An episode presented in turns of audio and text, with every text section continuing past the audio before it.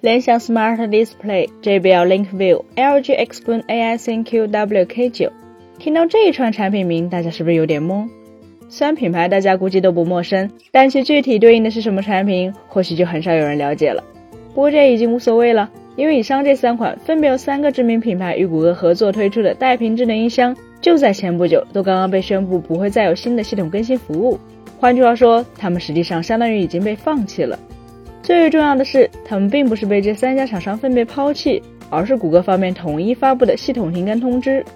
换句话说，也就是谷歌直接宣告了这批带屏智能音箱的生命终结。为什么谷歌要这样做呢？结合整个行业最近这段时间的动向，以及带屏音箱这类产品本身的技术特性，我们其实不难得出答案。大家可能还记得 AI 云在消费电子领域的兴起，最知名的标志性事件就是2011年发布的苹果 iPhone 4S，以及其所搭载的 Siri 语音助手。在那之后，越来越多的安卓手机、安卓平板乃至各种智能电视、智能手表产品也都陆续加入了 AI 语音功能。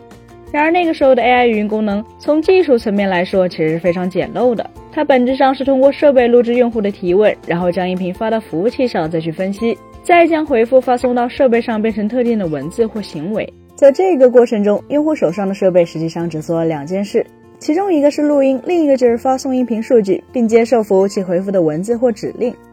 换句话说，对于早期的 AI 语音技术来说，它们其实完全不需要设备本身有真正的 AI 算力。正因如此，具备这种简单 AI 语音功能的蓝牙音箱产品，曾经摇身一变作为智能音箱风行一时。而为智能音箱再加上一块屏幕、一颗摄像头后，能看视频、能打电话、能以图形界面进行更加复杂交互的带屏智能音箱，这种产品形态也就此诞生了。乍看之下，大家是不是觉得这样的产品还挺不错的？但只要关注过最近这一两年的手机行业，就会知道，如今的手机的 AI 语音功能早已不再是直接上传录音了，他们多半都会在机内先进行语音识别的处理，只向服务器上传识别后的文字信息，或者甚至一些更新的机型还会先尝试在本地理解用户的问题并给出回答，实在不行了才会联网借助服务器端去处理。很显然，这样的设计一是为了避免传统 AI 语音功能可能导致的用户信息泄露问题，再一个就是更强大的本地 AI 算力能够实现手机哪怕不联网，AI 语音功能也依然可以用的体验。而且本地语音识别技术还能降低用户在与机器对话时的等待延迟，让交互更为自然。但对于在血统上本就源自低成本蓝牙音箱的那些带屏智能音箱来说，指望它们具备强大的足以支撑离线 AI 语音能力的算力水平，则几乎是不现实的。换句话说，比起性能快速迭代的智能手机，智能音箱糟糕的性能已经使得它们越来越不符合当今 AI 交互对于隐私保护乃至对于交互体验的各种需求了。这还没完，前文中我们曾提及，带屏智能音箱不光能听会说，它还有块能放视频的屏幕。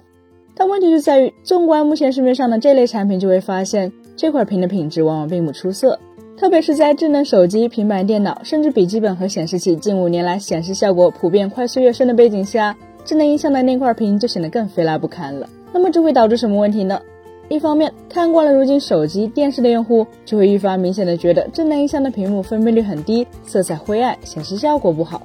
另一方面，对于视频平台来说，由于带屏智能音箱的屏幕根本无法支持高品质内容的正常回放，所以实际上也不利于用户口碑和付费内容的经营。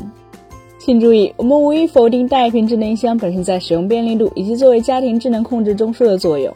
正因如此，纵观近年来的消费电子市场，不难发现，在淡化带屏智能音箱的同时，越来越多的厂商开始为高端平板电脑配上了多阵列麦克风，设计了强大的云助手，甚至还配备了专门的智能家居控制界面。毕竟，一方面来说，平板电脑的性能和屏幕素质都使得它们能够提供比带屏音箱好得多的 AI 语音交互和高品质视频回放体验。另一方面，这又何尝不是厂商在成功培养了消费者对于带屏智能音箱的需求后？主动引领的又一次消费升级呢？本期节目就到这里了，更多精彩大家可以关注我们三叶生活的官网或全民聊天账号查询更多信息。咱们下期再见，拜拜。